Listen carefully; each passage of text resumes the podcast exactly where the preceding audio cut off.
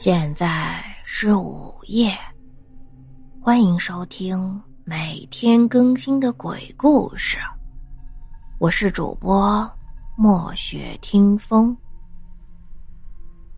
就在我把眼睛别过一旁，不敢直视之时，神婆已然慢慢回神，手也不动了，闭上眼睛，头低垂了下去，不动如观音神像。我顿觉惊奇。不由得凑近前去，想把神婆看个仔细。猛然，神婆一抬头，双眼一睁，带着诡异的笑，看着我说：“看啥呢，小伙子？被吓到了？”我一个机灵，赶紧全身后撤，好像要避开什么不祥之物似的。没没，阿姨，我家的小白有眉目了吗？刚才。我试探着询问，却欲言又止，心里极度害怕那个真相。有了，我先问你：假如你家小白被人给害了，你找回来还有什么意义？神婆问了这么一句，好像已经宣告了什么不好的结局。你是说我家小白被人给宰了吗？可恶！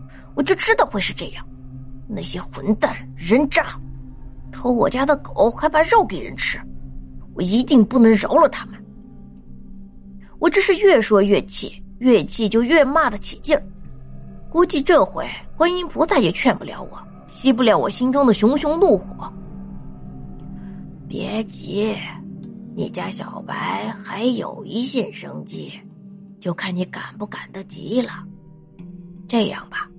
我告诉你小白的具体位置，你给我一千块，以示诚意。神婆酝酿许久，感情终于开价了，真是循序渐进，抓紧人心啊，实在是高。什么？一千块？你还不如去抢！我当时的注意力全在一千块上，这神婆宰人真他妈的狠。你别生气呀，我还没说完呢。你只要答应我一个条件，事成之后我就把这一千块还给你。我神婆一向说话算数。神婆话锋一转，说出了自己的条件。不过神婆很讲诚信，这件事情应该不假，因为目前为止外界还真没有听说神婆坑人的事情。随后，我在将信将疑之中，通过微信扫码将一千块转给了神婆。神婆立马给我开了一张收据，真是专业呀！为保险起见，我还当场加了神婆的微信。接着，神婆从大柜子里随意的摸出了两张金黄色的纸，连同收据一起递给我，并且耳语了一番。我这才看清，手中的那分明就是两张黄符。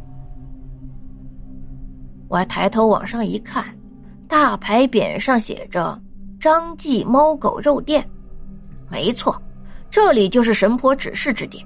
也太偏僻了吧，让人一番好找。幸好我叫了滴滴专车，司机也比较耐心，不到二十分钟就到了。就是可惜了我那近一百块钱的车钱。店门开着，我当即走了进去，一阵阵令人作呕的野兽臭味硬生生的撑满鼻孔，令人差点窒息。左边是一个个堆叠在一起、大小不一的铁笼子，里面有猫有狗，都是异常安静，估计是叫唤的累了。或者是待在这个地狱一般的环境里，已经习以为常。右边有两个人，一个胖子，一个瘦子。瘦子正熟练的给一只白色的死狗剥皮，胖子正在案板上切剁着血淋淋的肉，边上还挂着几只猫和狗的尸体，看样子刚杀不久，还不住的往案板上滴着血水。这地狱般令人胃里翻江倒海的场景，我的心仿佛也在滴血。老板卖新鲜的狗肉不？瘦子首先发现了我，停止了手上的事情，将沾满血污的双手往脏不拉几的衣服上擦了擦，对我露出了职业般的肉笑。我，我在找一条大白狗。我战战兢兢的说明来意，因为胖子的每一次砍刀剁下都令人心惊肉跳，而且不单我的牙齿抖了几下，脸皮也跟着抖动了起来。去去去，这里头都是死猫死狗，找活的别的地方找去。瘦子一听不是顾客，立马变了脸色，摆了摆手，示意我赶紧离开。我可没有照做，而是观察那条死狗，冷不丁发现他的脖子下边夹着两个铃铛。这两个熟悉的铃铛，可是我女友亲自为他挂上去的。来人呀！这里的老板偷别人的狗来卖，真是丧尽天良。应该是徐静茹给的我勇气，我心生一计，叫唤了起来。